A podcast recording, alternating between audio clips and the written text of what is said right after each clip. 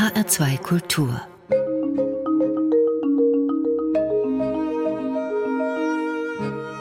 Doppelkopf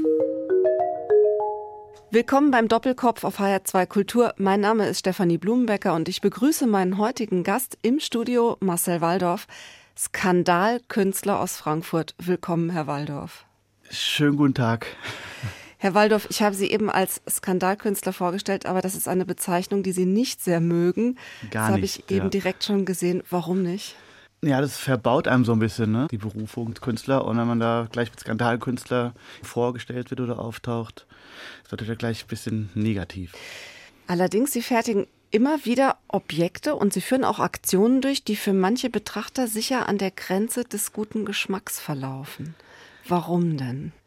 Mir ist schon sehr wichtig, Kunst zu machen, die jetzt nicht nur Künstler verstehen, sondern auch eine gesellschaftliche Relevanz haben und setze mich eh gerne mit sozialen Themen auseinander und da kommt man gar nicht drum rum, ein bisschen kratzbürstiger zu sein oder auf ein paar Missstände vielleicht aufmerksam zu machen. Ich bin jetzt kein Zeigefingerkünstler, der sagt, das ist der richtige Weg, das ist falsch, also ein bisschen anstupsen will man schon und da kommt man dann nicht drum rum, auch Leuten auf den Schlips zu treten.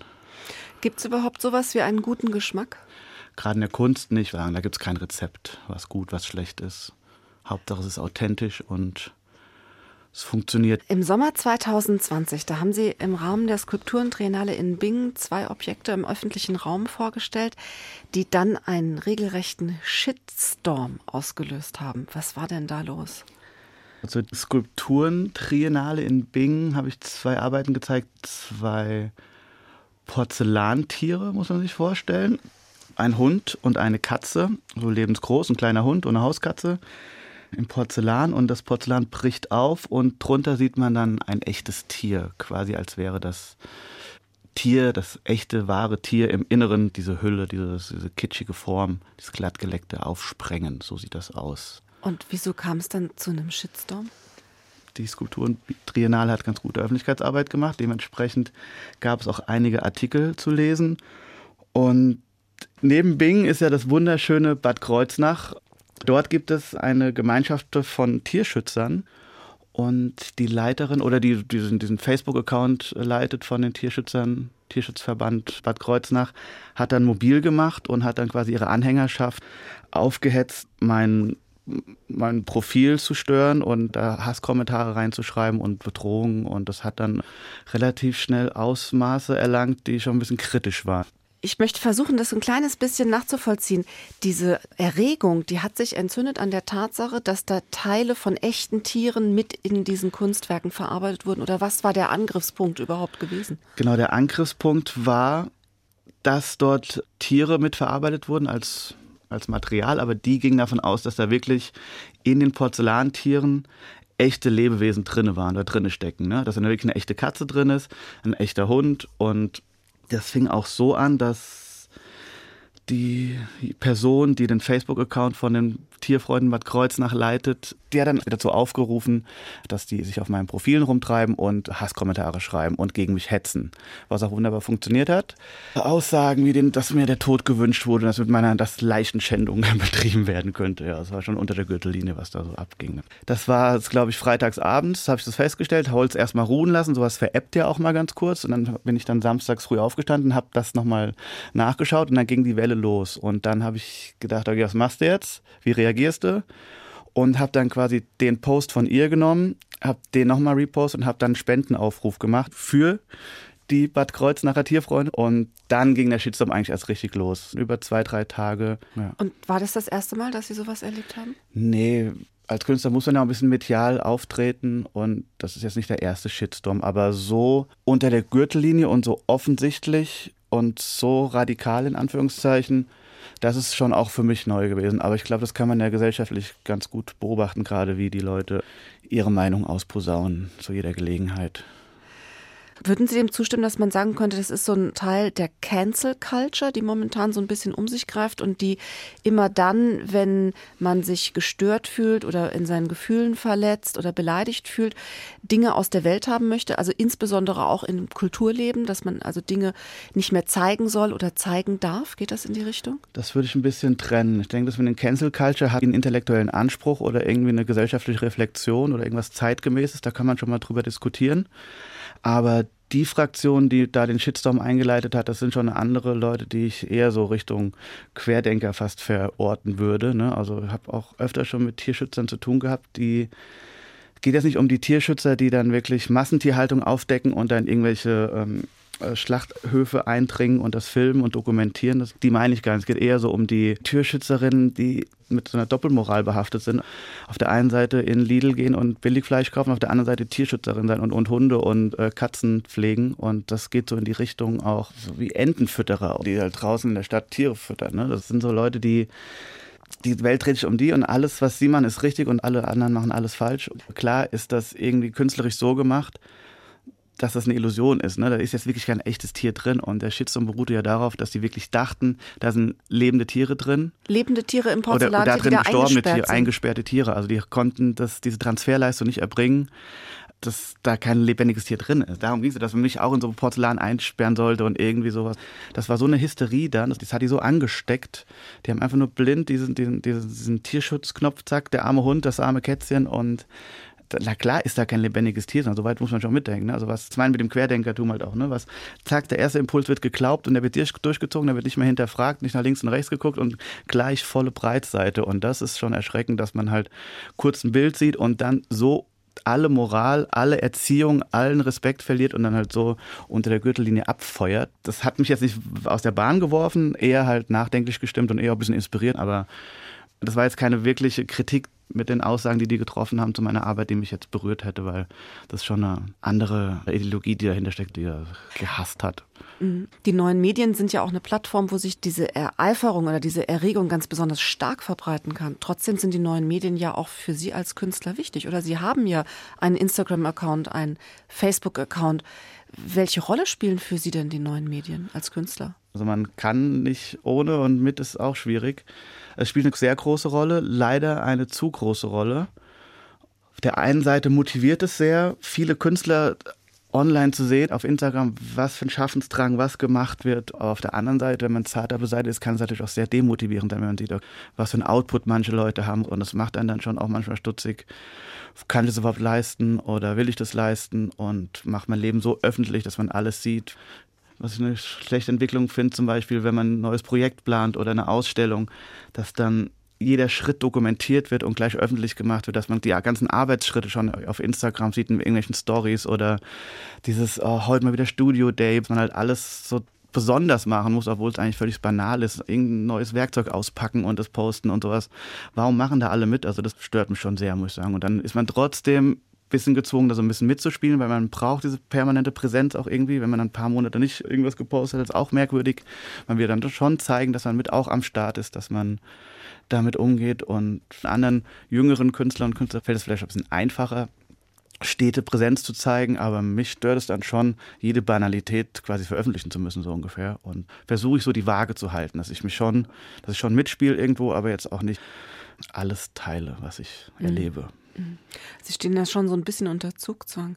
Mir ist aufgefallen bei Ihrem Instagram-Account, da gibt es ja immer ein Profilbild, äh, mit dem man sich so ein bisschen vorstellt. Und das ist ja sehr besonders in Ihrem Falle. Das ist ja so eine Bildcollage. Man sieht einen geöffneten Mund und zwei Zungen, die da herauskommen und die einander umspielen. Und Sie haben in diesem Zusammenhang mal gesagt, dass Sie selbst mit gespaltener Zunge sprechen. Wie meinen Sie das denn? Genau, das Foto ist keine Fotomontage, das ist ein echtes Foto. Es gibt so Body Modification, dass wenn sich Leute extrem piercen oder in Körper modifizieren, dann gibt es auch, dass man die Zunge spalten kann. Nein, wirklich? Gibt, das ist ein echtes Foto, ja. Das ist Fetischbereich, ist keine Ahnung. Aber es gibt Menschen, die die spalten sich vorne die Zunge und können dann auch so, dass die linke und die rechte Zungenseite so miteinander spielen können. Ja, das ist, gibt es, ja. Erschreckend. Ja, und das finde ich aber ein ganz gutes Motiv für ja, mit gespaltener Zunge sprechen oder halt auch wie die Doppelmoral oder generell die Ambivalenz, die man so in sich trägt. Das ist schon auch ein Thema bei mir, das sich durchzieht. Ja. Herr Waldorf, Sie sind 1983 geboren und damit gelten Sie ja immer noch als junger Künstler. Und als ich Sie im Vorfeld fragte, welche Musik für Sie prägend gewesen sei, da haben Sie mich aber wirklich überrascht mit der Antwort, der Schlager. Da hätte ich überhaupt nicht mit gerechnet. Wie kommt denn der Schlager in Ihr Leben? Ja, Schlager hat immer so eine wichtige Rolle bei uns zu Hause gespielt. Oder immer noch, wenn wir uns treffen und vielleicht auch mal in eine Kneipe gehen ich mag diese, auch diese Ambivalenz halt zwischen Herzschmerz und so einer Sehnsüchtigkeit und dann doch guter Laune und Freude im Leben. Das ist immer diese Mischung und das finde ich irgendwie ganz schön. Also der erste Titel, den Sie sich ausgewählt haben, ist von 1971. Der Musiker heißt Tony Ronald. Der Titel heißt Help. Get me some help. Give me some help.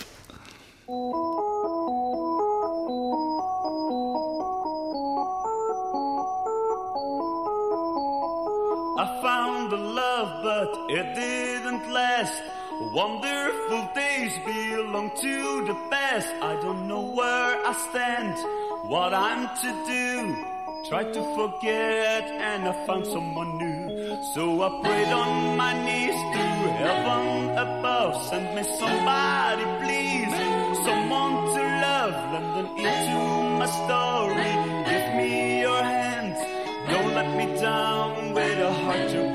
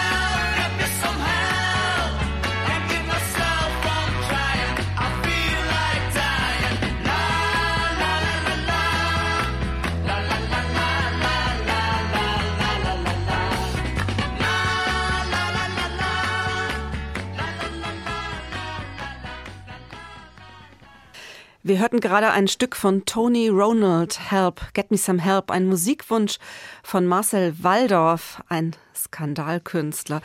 Er ist zu Gast beim heutigen Doppelkopf. Mein Name ist Stefanie Blumenbecker. Sie hören HR2 Kultur.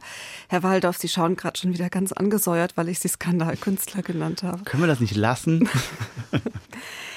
Sie sind Künstler. Jetzt lassen wir den Skandal mal weg. Sie ja, sind Künstler. Danke. Aber bis dahin war es sicher ein weiter Weg. Denn man wird ja nicht von einem Tag auf den anderen Künstler. Wann wurde Ihnen denn klar, dass Sie Künstler sind oder dass Sie Künstler werden wollen? Es hat sich relativ früh in meiner Kindheit schon abgezeichnet. Also meine Mutter hat schon versucht, mich mal in einen Sportverein zu stecken oder in einen Mannschaftssport und auch früh gemerkt, dass ich dann schon der, eher der Eigenbrötler bin und sie sagt immer, dass ich mich schon früh als Kleinkind schon sehr mit mir allein beschäftigen konnte und kreativ gespielt habe und irgendwas gebaut habe und eigentlich voller Schaffens- und Tatendrang war. Und hatten Sie in Ihrer Kindheit Berührung mit Kunst in irgendeiner Form? Gar nicht. Ich komme jetzt nicht aus einem akademischen Elternhaus. Vom kulturellen Ablauf in der Familie hatte ich jetzt wenig Berührungspunkte mit Kunst oder Kultur. Und wann haben Sie so Kontakt bekommen zu dieser ganzen Welt, dieser Kunstwelt, die aus Akademien, ja. Museen, Ausstellungen etc. etc. Das dann kommt dann erst im Studium. Ich bin dörflich groß geworden. Dann um die Ecke in der Schule gab es so eine Abendveranstaltung, so ein Kunstkaffee-Klatschkreis. Da bin ich irgendwie reingeraten.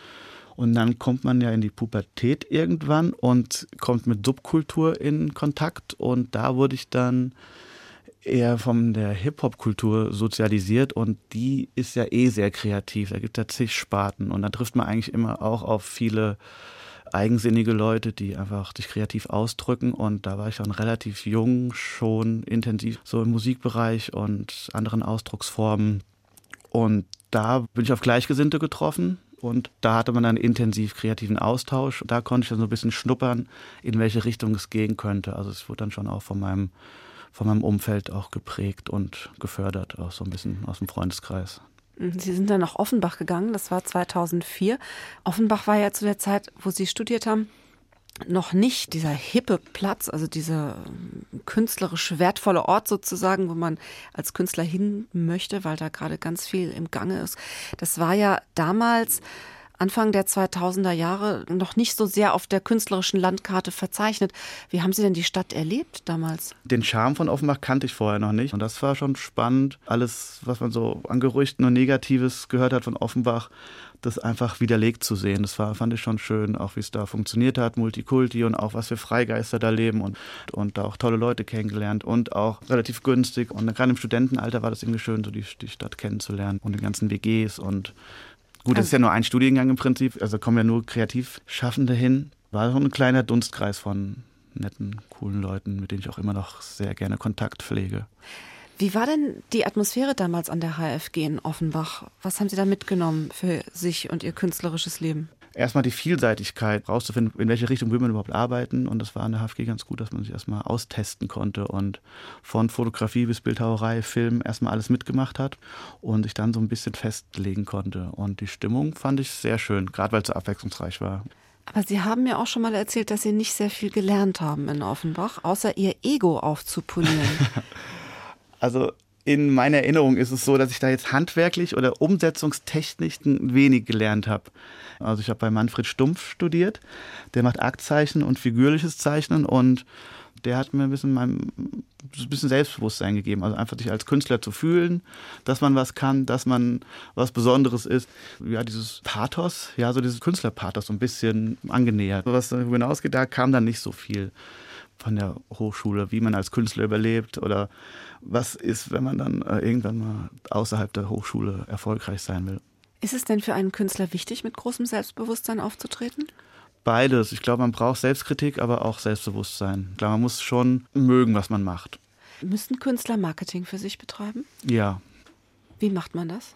Gibt es auch kein Rezept für. Natürlich versucht man auf sich aufmerksam zu machen und dann an eine tolle Galerie zu geraten. Und dann übernimmt die Galerie auch viel der Markenbildung und der Werbung.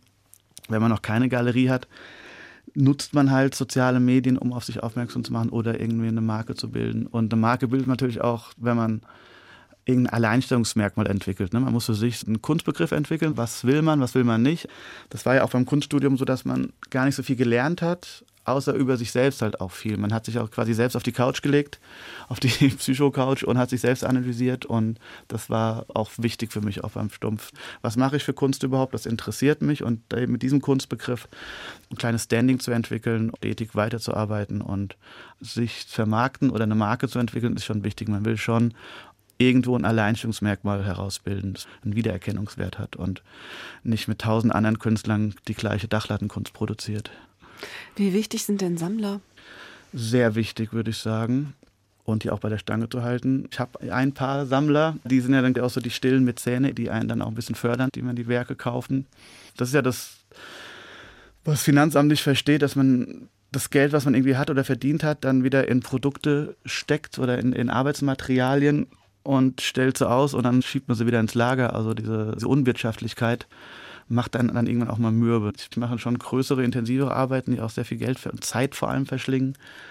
Und da sind Sammler auch schon wichtig, weil immer das Eigenkapital irgendwo reinzustecken, nur mal damit man den Bauch gepinselt bekommt bei einer Ausstellung, oh toll, schön gemacht, aber letztendlich kauft es dann keiner, ist natürlich auch mal die Frage, wie lange überlebt man dann, wie lange zieht man das dann auch noch durch. Da muss man schon ein bisschen an sich glauben, dass man das auch weiterhin so fährt, weil man hat für sich sowas gefunden, so ein Ausdrucksmittel.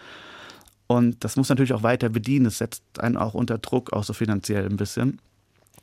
Da sind Sammler schon wichtig. Also schon, wenn was gekauft wird, ist natürlich auch schon ein Ritterschlag, dass mhm. das passiert. Aber oft bei meinen Sammlern, das ein Beispiel, der hat immer gut gekauft und dann hat er die Frau gewechselt und seitdem kauft er nichts mehr. Also da steht und fällt viel dann mit der Wahl der Partnerin und die neue Partnerin mag anscheinend nicht den Kram, den ich mache, also kauft auch nichts mehr. Ist denn Kunst Luxus? Würde ich schon sagen. Das ist auch wieder, wieder so ein Ambivalenzding. Ne? Man ist irgendwie politisch so ein bisschen antikapitalistisch geprägt und dann stellt man aber Luxusgüter für die oberen 10.000 her. Diese innere Zerrissenheit muss man auch erstmal auf die Reihe kriegen. Ja. Wir bleiben musikalisch noch für einen Moment beim Schlager. Also ich muss ja ganz ehrlich gestehen, das ist nicht so ganz meine persönliche Musikrichtung. Der nächste Song hat bei mir so eine Art Gänsehaut verursacht beim Hören, als ich den ins Ohr bekommen habe. Bei Ihnen hat das eine ganz andere Wirkung und das hat ganz viel zu tun natürlich auch mit Ihrem Leben, mit Ihrer Biografie, mit den Erinnerungen vielleicht auch, die diese Musik auslöst. Sie haben gesagt, das lief bei Ihnen zu Hause bereits, als Sie Kind waren, nicht? Diese Art von Musik. Gerade diese Platte, dieses Album lief auf jeden Fall, ja, lief oft damit verbinde ich schon meine Kindheit, das Lied. Und da geht es auch um diesen alten Schlager, auch von der Komposition, so Chorus im Hintergrund und dieses Big Band-artige, verschiedene Instrumente und finde ich schön. Du hast sie verloren, von Christian Anders. Genau.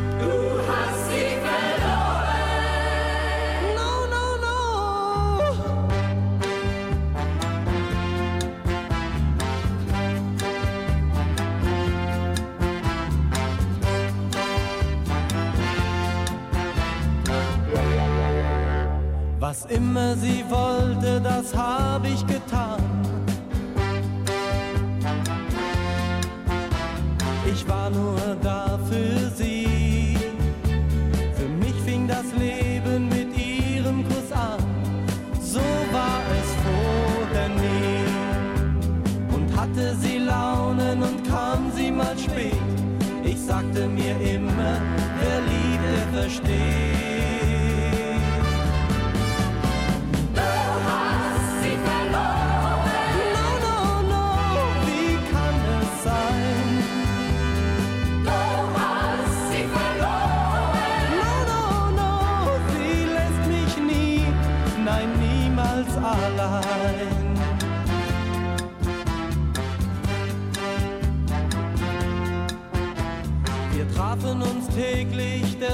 Sommer verging. Und es war immer schön, dem Brautkleid in Weiß, dem goldenen Ring, schien nichts im Weg zu stehen. So zärtlich wie sie war noch keine zu mir, was ich je erträumte,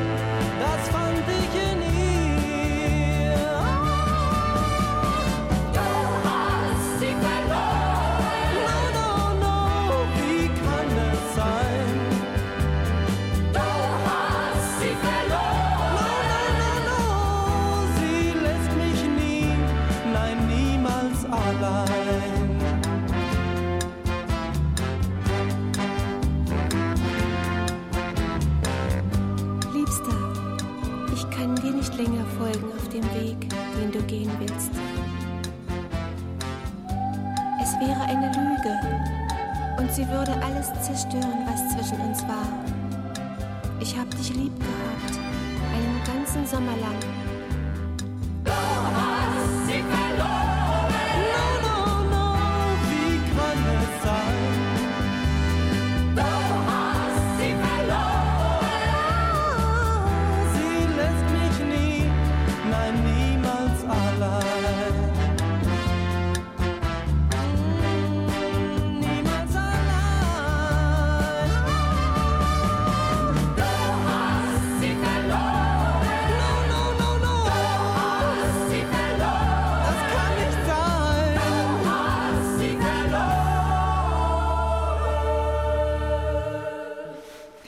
Sie hören tatsächlich den Doppelkopf auf HR2 Kultur und haben sich nicht etwa im Sender geirrt.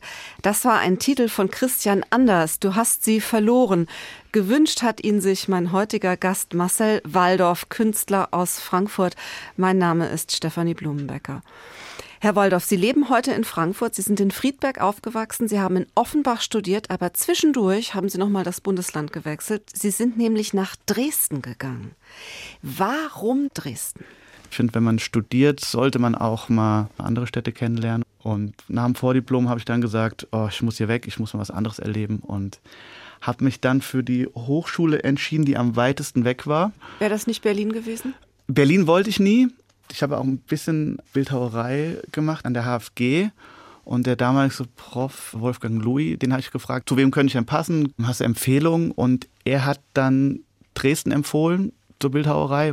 Genau, dann habe ich mich für Dresden entschieden. Eine sehr alte und sehr renommierte Kunsthochschule. Ja. Sie sind ja Ende der 2000er Jahre, also der 2000er Jahre nach Dresden gegangen. Das heißt fast 20 Jahre nach der Wiedervereinigung. Konnte man denn dort in der Akademie trotzdem noch den Geist der alten DDR spüren oder war der Sozialismus da aus den Mauern schon vollständig verschwunden? Ich musste mir erstmal aneignen, was überhaupt DDR war, was überhaupt Ost-West ist, weil ich bin nach Dresden, das hört sich ein bisschen komisch an, aber blicke ich ohne zu wissen, dass ich jetzt in den Osten gehe. Ich habe immer ein Gesamt deutsches Bild im Kopf. Auch in der Schule, im Geschichtsunterricht hat es beim Eisernen Vorhang aufgehört. Wir haben nie die DDR durchgenommen. Also dieses Ost-West-Ding ist komplett an mir vorbeigegangen. Und habe das dann erst in Dresden kennengelernt, dass ich wirklich im Osten angekommen bin. Und gerade Dresden ist nochmal extremer, weil Dresden war die Stadt, weil die so in einem Kessel liegt, die kaum Westfernsehen empfangen hat und sprich es immer so ein bisschen hinten dran war, was für neue Trends und was für neue Gegebenheiten vorherrschen. Gab es denn in der Hochschule so bestimmte Momente oder bestimmte Typen vielleicht, wo Sie sagen, das hätte es irgendwie in Offenbach nicht gehabt? Ganz klar in den Studenten halt, ne, die jetzt aus dem Umfeld kamen, aus der Region. Und die Werkstattleute, die sind natürlich alles Osturgesteine. Und da habe ich auch meine Hauptzeit verbracht, oder am meisten halt auch gelernt dann von den alten Ossis, sag ich mal. Ich finde es auch mit Ossi, das, das Wort so, hört sich immer so negativ an, aber so ist es halt, ja, von Alteingesessenen dort. Hatten Sie denn das Gefühl, dass die Gemeinschaft vor Ort oder das Arbeiten im Team vielleicht eine besondere Bedeutung hatte in Dresden? Im Gegensatz zu Offenbach war es ja so, ich habe in Offenbach ja freies und figürliches Zeichen hauptsächlich studiert und klar kann jeder mit dem Stift und mit einem Stück Papier umgehen. Dort in Dresden war es halt so in der Bildhauereiklasse, dass halt viele Leute waren, die halt aus verschiedenen Orten kamen und Verschiedenes gelernt hatten, verschiedene Techniken konnten. Da hat man sich sehr geholfen, dass man sich gegenseitig bei den Projekten unterstützt hat. Ich habe sehr, sehr viel von Studenten gelernt, die handwerklich sehr gut waren und auch so eine Gelassenheit, auch nicht so hektisch zu arbeiten, ganz in Ruhe und das alles gut handwerklich zu machen und nicht so hinrotzen, so hier schnell, schnell, das, das, jetzt ist Kunst, sondern schon sich Zeit nehmen und das handwerklich und ästhetisch gut machen. Und da habe ich viel von den Leuten gelernt und auch von den Werkstatteinrichtungen dort viel über Kunststoffe, Gips und alles, was man halt so durchmacht dann da oder Metallguss. Einfach gute Techniken zu lernen und gute Handwerker kennenzulernen, die das gut ihr Handwerk beherrschen. Sehr praktisch veranlagt, fand ich ganz gut. Im Jahr 2010 kam es in Dresden zu einem richtigen handfesten Skandal, ausgelöst durch eine ihrer Arbeiten, die ja sehr, sehr aufwendig äh, gefertigt gewesen war. Die war allerdings zu diesem Zeitpunkt sogar schon ein paar Jahre alt gewesen und gar Zwei nicht Jahre, so, ja. gar nicht so brandneu. Das handelt sich dabei um ein Kunstwerk, das eine hyperrealistische Nachbildung einer Polizistin ist, in voller Kampfmontur, die aber sich in die Hocke gesetzt hat und gerade pinkelt.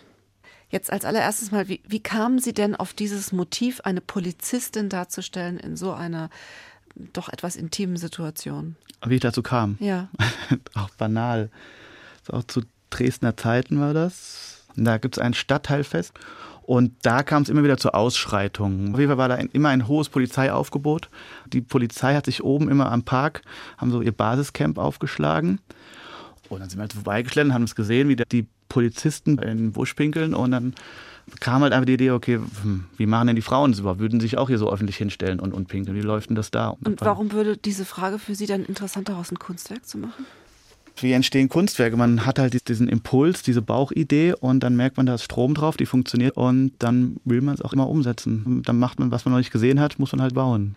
Also Sie haben das Ding gebaut und die Uniform, die da verwendet wurde, das ist eine echte, oder? Das war eine echte, das war auch viel Recherchearbeit. Ich kam dann an eine Oberhauptkommissarin aus Offenbach und da konnte ich mir dann ihre alte Einsatzuniform, Bereitschaftsuniform abholen. Ja, war dann direkt aus erster Hand. Zunächst mal kam es ja durch dieses Kunstwerk dann tatsächlich zu einem, zu einem echten Skandal. Was ist denn da eigentlich passiert? Die Skulptur ist ja 2008 entstanden, wurde auch schon diverse Male ausgestellt. 2010 hatte ich mich bei einem Kunstpreis beworben, habe den dritten Platz bekommen und sie wurde dann in der Hochschule präsentiert und darauf wurde dann die Presse aufmerksam. Ja, und zwar die Bildzeitung, nicht wahr? Genau, das war so, dass die Bildzeitung wollte das ausprobieren in Berlin und in Dresden gab es zwei Versuche, zum Kulturteil zu etablieren. Mein Prof hat den Wohlteilungsredakteur das Foto von dieser Skulptur geschickt. Der hat es in der Redaktion rumgezeigt und hat gemerkt, okay, das ist ambivalent, das ist kontrovers und hat mich dann um ein Interview gebeten und hat dann gleichzeitig auch ein Interview erfragt von einem Polizeichef in Dresden. Der hatte abgelehnt und dann ist er zum Innenminister von Sachsen gegangen und dann ging das halt los. Also das war jetzt nicht nur ein normales Interview, so ein Künstler macht was, sondern es war eine Gegenüberstellung dann direkt oder im Vergleich. Also ein Interview dann auch mit mir und dann mit dem Innenminister aus Sachsen und dann ging es halt los. Dadurch, dass der Innenminister sich geäußert hat, ging die Lawine dann los, weil es dann zum Politikum wurde. Wie war dann die Reaktion in der Stadtgesellschaft in Dresden gewesen? Wurde das einfach so durch, äh, Also, durchgewunken? Das war ja zu einer Zeit, Facebook fing gerade erst irgendwie an und es gab noch kein Instagram und sowas. Und dann war es halt so, dass nachdem die Dresdner Presse das aufgegriffen hat, wurde es dann überregional und dann wurde es auch weltweit. Also es ging von Toronto bis bis Tel Aviv und das war wirklich dann weltweit auch in der Presse von heute auf morgen und dann kam das Fernsehen, dann kamen zig Radiointerviews und dementsprechend hat es mediale Aufmerksamkeit bekommen und da haben sich hauptsächlich die Polizisten gewehrt und dort habe ich dann viele Drohmails bekommen und auch ja schon tiefgehende Bedrohungen auch Von Seiten der Polizei. von Seiten der Polizei und auch von anderen Sachsen. Ne? Sachsen sind ja schon sehr verbunden mit ihrem Staatsorgan und mit ihrer Regierung und das ist, hat sich schon abgezeichnet, wie Sachsen so drauf ist. Ja. Warum war das nicht von Vorteil, dass das so viel Presse gegeben hat? Eigentlich müsste doch die Kunstwelt, wenn man als Künstler so präsent ist, dann hat man doch eigentlich eine Eintrittskarte zu den Ausstellungen, zu den Galerien oder so. Ja, ich wurde ja nur von der Boulevardpresse wahrgenommen. Ne? Und so in der Bildzeitung, dann ist man schon unten durch so ungefähr, gerade als junger Künstler. Und dann ging das auch so schnell, dass viele Leute interessiert an mir waren und dann war ich zack bei guten Ausstellungen dabei, dann war ich direkt im Kunstmarkt konfrontiert. Ich habe diese Polizisten auch öfter verkaufen können und produzieren können, das war auch gut und ich hatte dann von heute auf morgen als Student komplett turbomäßig dann alles mitbekommen. Das hat dann viel mit Sammlern zu tun und auch mit Investoren und so äh, Kunstmarktmogule, auch alles bisschen so Schattenleute. Es war mir alles nicht geheuer. Also ich hab, hat mich auf dieser Skandal, der gemacht wurde, gepaart mit dem Erfolg danach, hat mich schon sehr abgeschreckt, weil das war sehr intensiv, was für Leute und ich war einfach noch nicht so weit. Also das hat mich eher abgeschreckt von der Intensität, ne? weil es geht von heute auf morgen Komplettprogramm war und nicht so langsam sich rantasten und das hat mich dann viel verschreckt, habe auch Leute kennengelernt und habe dann gedacht, ich passe da noch nicht rein und habe mich dann eher wieder zurückgezogen und habe das dann äh, eher gesund entwickeln lassen. Mhm. Empfinden Sie Ihre Kunst als politisch? Alles, was man macht, ist irgendwo politisch, würde ich schon sagen, ja. Wir kehren jetzt nochmal gedanklich zurück nach Frankfurt, von Dresden zurück an den Main. Denn das nächste Stück, das wir hören möchten, stammt von einer Frankfurter Hip-Hop-Band Nordmassiv. Und in der Vorbereitung zu diesem Doppelkopf habe ich versucht, das Stück in unserem Archiv zu finden. Dann habe ich es versucht, es über die ARD zu bestellen. Das hat alles nicht funktioniert. Gab es nirgends. Warum konnte ich das nicht finden? Das Stück ist von 99 und ist nur auf Kassette erschienen. Früher so im Hip-Hop gab es immer so, so, Mixtapes und die sind dann eher in der Frankfurt Hip-Hop-Szene rumgegangen. Und es wurde zwar veröffentlicht, aber jetzt glaube ich nie digitalisiert oder irgendwas. Es war nur für das Tape erschienen. Das war jetzt auf keinem Album, auf keiner EP, sondern eher so in kleinen Kreisen. Sie kennen die Bandmitglieder auch. Sie haben das jetzt direkt von denen für unser Gespräch besorgt. Gell? Man kennt sich mittlerweile so ein bisschen. Früher halt nicht. Ich meine, ich war 13, 14 und dann waren es natürlich die Götter für uns so ungefähr in Anführungszeichen. Das gleicht sich ja dann irgendwann in den Jahren dann an. Aber das Lebensgefühl, was die ausgestrahlt haben, das verbinde ich schon sehr mit der damaligen Zeit, wo es alles so ein bisschen, was sich also geebnet und geprägt wurde. Tolle Leute und es ist schon so Urgestein-Musik für mich. So, ja. Frankfurter Hip-Hop-Urgestein. Ja, das Lied kennt, kennt man nicht so von denen, deshalb habe ich mich auch für das entschieden, weil es ist eben auf diesem Tape rausgeworden ist. Aber damit verbinden schon viele Leute so die Frankfurter Hip-Hop-Szene aus den Ende 90ern, ja. Mhm. Dann von der Frankfurter Hip-Hop-Crew Nordmassiv, Partner.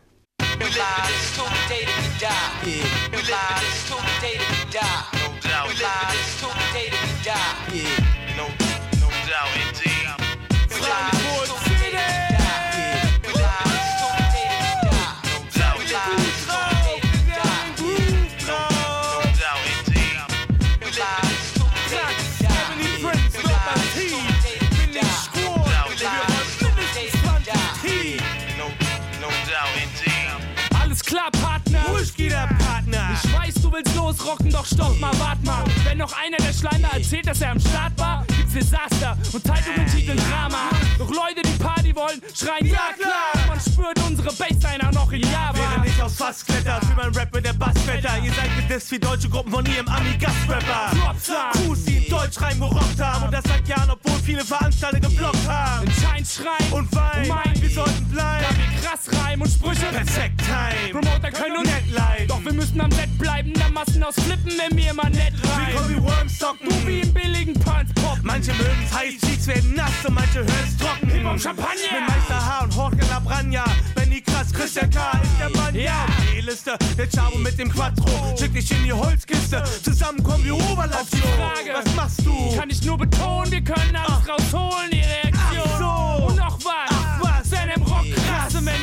bleibst, zeigst du das im Arsch. Stopp. das. Und wenn wir mal sterben bei Hip-Hop, immer dabei. Wir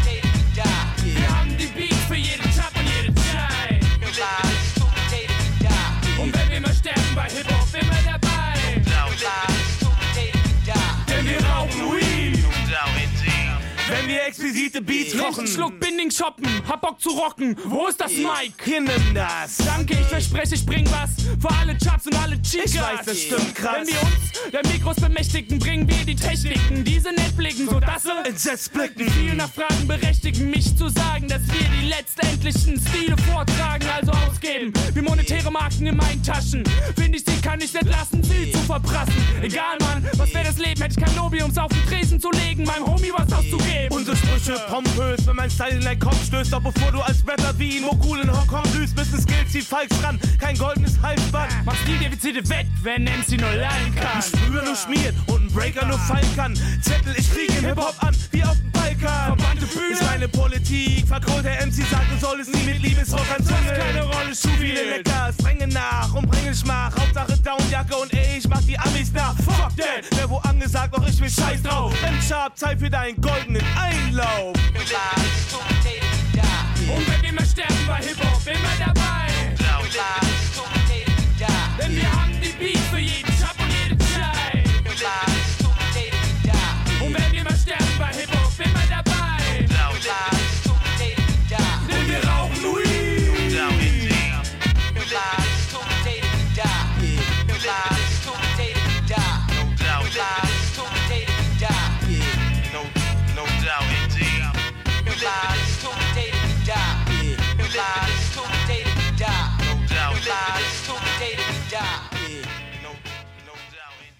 Das war die Frankfurter Hip-Hop-Band Nordmassiv mit ihrem Song Partner. Ein Wunsch von meinem heutigen Doppelkopfgast Marcel Waldorf, Künstler, Bildhauer, Skandalkünstler, auch wenn er das Wort nicht gerne hört, aus Frankfurt. Herr Waldorf, wir haben jetzt schon ein bisschen gesprochen über Ihren Werdegang, über die verschiedenen Stationen und auch einige Ihrer Arbeiten schon erwähnt. Aber wir wollen noch ein bisschen über Ihre Kunst sprechen. Ich kann so ein paar Themen erkennen, die bei Ihnen eine größere Rolle spielen. Da gibt es ein Thema, das ganz wesentlich ist, das ist das Thema Essen. Ist ja sowieso schon ziemlich aufgeladen, weil wir in einer Zeit leben, in der an der Linie Fleisch kontra vegan oder regional bio kontra Massenproduktion sich ja gesellschaftliche Grabenkämpfe auftun. Aber das Essen in der Kunst wichtig ist, wie kommt es dazu bei Ihnen? Wie es dazu kommt, kann ich gar nicht sagen. Also es ist aber oft so meine Ideen, das sind einfach Bauchideen, die funktionieren und habe jetzt kein besonderes Faible für das Essen, fürs Kochen. Klar koche ich gern, aber es jetzt, hat jetzt keine Gründe. Nee, als Künstler ist es oft, man hat einfach ein Gefühl dafür und ja. Also ich möchte mal ein paar Beispiele Genau, geben. Sie okay, vielleicht fangen wir so an, ja. Sie haben zum Beispiel Leinwände paniert mit Ei und Semmelbröseln, so wie man es ganz traditionell, traditionell paniert, ja. Und dann ins frittiert. Fettbad. Genau, da ging es ja darum, das einmal ins Überdimensionierte zu machen. Und da habe dann eine 2,30 Meter auf 2,30 Meter Fritteuse geschweißt, barrelweise Öl sponsern lassen und dann eine Riesenfritteuse gebaut. Dann Leinwände, die waren zwei Meter auf zwei Meter, also schon richtig groß. Die klassisch paniert und dort dann frittiert. Klar gibt es jetzt Malereien und Fotografien vom Essen und so, aber es macht nicht so viel Appetit wie irgendwas Frittiertes. Ne? Das löst irgendwie so ein Reflex aus bei Leuten, dass sie direkt Appetit bekommen. Und das hat keinen. Aber die Leinwände lösen wahrscheinlich keinen Appetitreflex aus. Doch, oder? direkt. Das war meine Ausstellung, da hatte ich einen eigenen Raum und habe noch mal so eine kleine handelsübliche Hausfritteuse kurz angeschmissen, also dass der Duft so ein bisschen auf, durch die Flure zog. Und die Leute hat es angezogen und sind davor stehen geblieben. Und dieser Teaser mit dem Frittierten, dieser Lockstoff hat die Leute schon paralysiert irgendwie. Es war schön mit zu beobachten, wie die auf Frittiertes reagieren. In so einem großen Ausmaß halt, ne? Also Kunst zum Konsumieren, so ein Stückchen auch. Aber wie halten die sich denn? Ich meine, das ist doch ein Material, was sicher im Laufe der Zeit Ja, das ist schon was, was sich verändert oder was vielleicht Ephemeres, was Vergängliches, ja. Also das Fett konserviert schon viel, weiß man ja. Aber dieses Goldbraun, die werden ja so richtig schön knusprig, goldbraun. Also das, wie man es kennt halt, wenn man so, ja, das nur halt in riesig. Das vergeht dann schon, ja. Also es war jetzt keine Verkaufskunst, sondern so eher Aktionskunst. Eine weitere recht spektakuläre Aktion von Ihnen war ein Nilgans-Essen in der Frankfurter Freitagsküche. Das waren tatsächlich Nilgänse, die Sie da serviert haben. Genau, das war Stadtessen hieß das damals. Und da ging es um einen kulinarischen Streifzug durch Frankfurt. Und da vermutet man natürlich Apfelwein und grüne Soße. Und ich habe mich damals mit den Stadtplagen auseinandergesetzt, also mit Nutria und der Nilgans. mal Haben Sie die. Nilgänse dann geschossen oder wie haben Sie die denn bekommen? Über Umwege. Mehr möchte ich dazu nicht sagen. Aber das waren schon Gänse, die eigentlich hier durch die Parks rennen. Ja, Und die wurden dann als Gänsebraten serviert. ja. Und wie haben die geschmeckt? Also schon aus der Zucht irgendwo. Das heißt nicht, die jetzt äh, irgendeine Scheiße vom Main fressen, das nicht. Da habe schon drauf geachtet, dass die Leute auch qualitativ volles Fleisch bekommen natürlich. Und ja, kein Unterschied großartig, ist schon auch ganz halt, ne? Also, ja. Also wir haben die jetzt nicht in der Stadt geschossen. Das darf man nicht. Sie haben die Nilgänse mal in Verbindung gebracht mit Einwanderern, die in die Stadt kommen und die Stadt okkupieren. Das hat aber verschiedene Deutungsmöglichkeiten, diese Einwanderer, nicht? Ich habe das eher gemünzt auf Investoren, die die Stadt belagern. Also, oder wie der Wohnungsmarkt ist, ne, dass man als einheimische Art, in Anführungszeichen, vertrieben wird und sich nichts mehr leisten kann. Und das fand ich das Sinnbild an der Nilgans. Das bedingt ja auch alles so, wenn jetzt der Wohnungsmarkt ist, wie er ist, was für Leute in die Stadt ziehen, dass auch kulturelles Leben leidet. Und diese Freiheit, diese Stadtkultur, die man mit anderen Leuten selbst entwickelt hat, wird ja auch sukzessive zerstört. Und es münzte eher auf ja, was für Leute, wo sich in Städten ansiedeln, dann schon, ja, in die Richtung sollte es gehen. Aber das sind schon immer wieder so Aktionen, die auch zumindest das Potenzial haben, dass sich Menschen darüber aufregen können, ein Stück weit. Das Ja, das habe ich ja, wie gesagt, auch gern. Also, das sind jetzt also Aktionen. Also, ich gucke ja schon, dass es meine Skulpturen und meine Arbeiten schon äst- ästhetischen Anspruch haben, aber auch schon eine soziale und gesellschaftliche Relevanz. Also, das, dann muss man auch ein bisschen ins Wespennest stochern. Und ich habe oft ein gutes Bauchgefühl, so einen Instinkt für Themen, die dann doch gesellschaftlich auf, auf offene Ohren stoßen. Also das Essen spielt bei Ihnen eine ganz wichtige Rolle und Themen, die sich am Essen entzünden. Aber ein weiteres Thema, was immer wieder auftaucht, ist ja der Tod. Wir haben ganz am Anfang schon darüber gesprochen, als wir über die Tierpräparate gesprochen haben, mit denen Sie ja immer wieder gerne arbeiten. Der Tod taucht aber an anderer Stelle auch auf. Sie haben das Bild des Sensenmannes mehrfach zitiert. Sie haben einmal vier Flamingos gezeigt. Das beruft sich auf eine reale Geschichte, wo jemand einmal vier Flamingos im Frankfurter Zoo geköpft hat kein Fuchs. geköpft hat. Ja. Auch da ist ja ein Bezug zur Vergänglichkeit, zur Körperlichkeit, zum Tod. Was interessiert Sie so an diesem Thema Sterblichkeit, Tod? Erstmal gar nichts eigentlich. Ist jetzt nicht mein Hauptthema. Ich stolper immer so in so Themen rein. Ich suche mir die jetzt nicht aus. Ich habe das gemerkt, wenn ich, mir, wenn ich mich für ein Thema interessiere und dann viel lese, äh, viel recherchiere und daraus dann die Arbeit entwickle, dann funktioniert die nicht. Dann ist sie bedeutungsschwanger und läuft ins Leere und das bin ich, ich nicht authentisch. Meine Sachen sind, wie gesagt, immer so Bauchideen und die münden dann immer oftmals in solche Thematik und Optiken. Wo das herkommt, also ich beschäftige mich jetzt nicht intensiv mit dem Tod oder mit dem Leben, aber anscheinend irgendwo dann doch unterbewusst und bewerten sollen doch andere. Ich, ich will schon eher was, was öffnen, dass Leute was reindenken können. Und gerade beim Thema Tod oder die Darstellung durch Tiere haben halt einfach Leute einen Zugang dazu und können sich ihre Geschichten dann auch selber deuten da drin. Also es ist klar, Leben und Tod verfolgt uns irgendwo alle. Das liegt alles so nah beieinander. Aber gerade bei den Tierpräparaten, irgendwie bin ich da ästhetisch drauf hängen geblieben. Ich mag das. Gerade Totes wieder lebendig aussehen zu lassen, ist ja auch schon wieder so ein komischer Widerspruch. Aber es ist immer wieder so dieser Moment des, als Betrachter spreche ich jetzt, des Innehaltens, des sich Wunderns, dass sich so ein kleiner Gap auftut, also so ein, so ein gedankenleerer Raum, so für einen Moment, der eben durch diesen Schock entsteht. Man ist, man ist für eine Sekunde so irritiert, dass man es nicht sofort verstehen kann. Man braucht dann so ein kleines bisschen, so einen Moment, dass man so vom Gefühl hinterherkommt.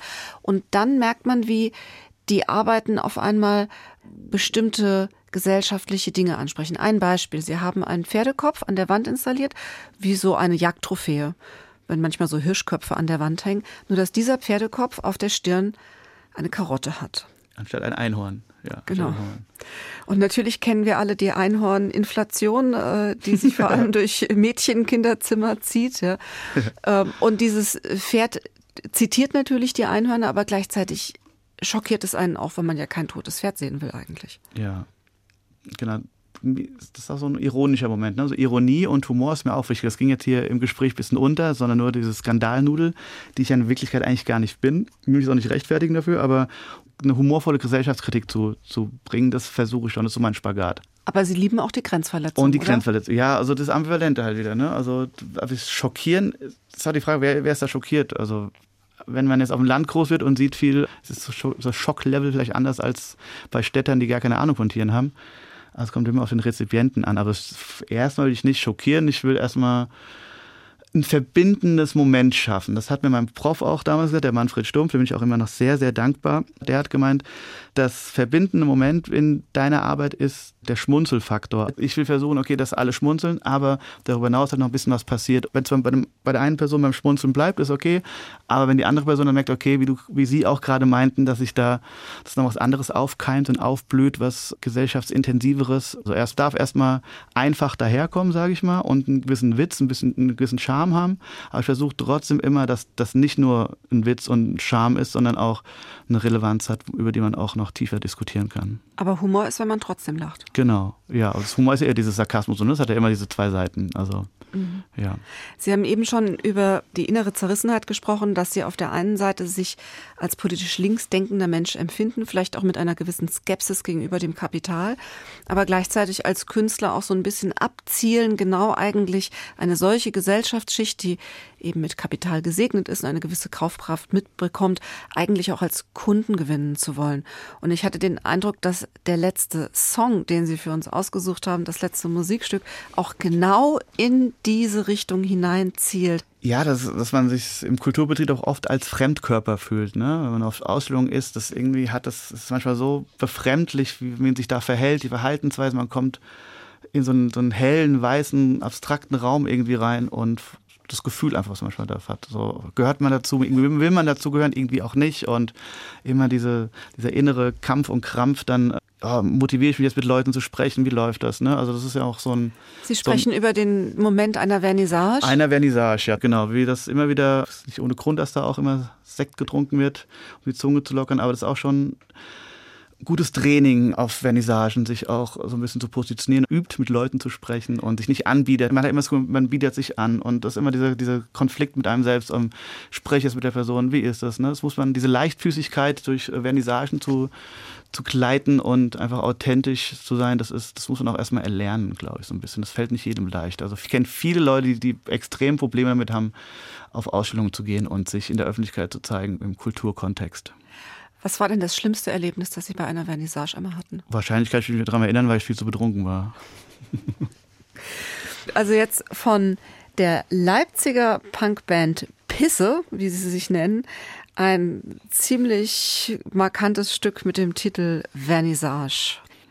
Herr Waldorf, vielen Dank, dass Sie zu uns heute gekommen sind, zu diesem Gespräch, zu diesem Doppelkopf. Sehr, sehr gern, hat großen Spaß gemacht. Vielen Dank für die Einladung.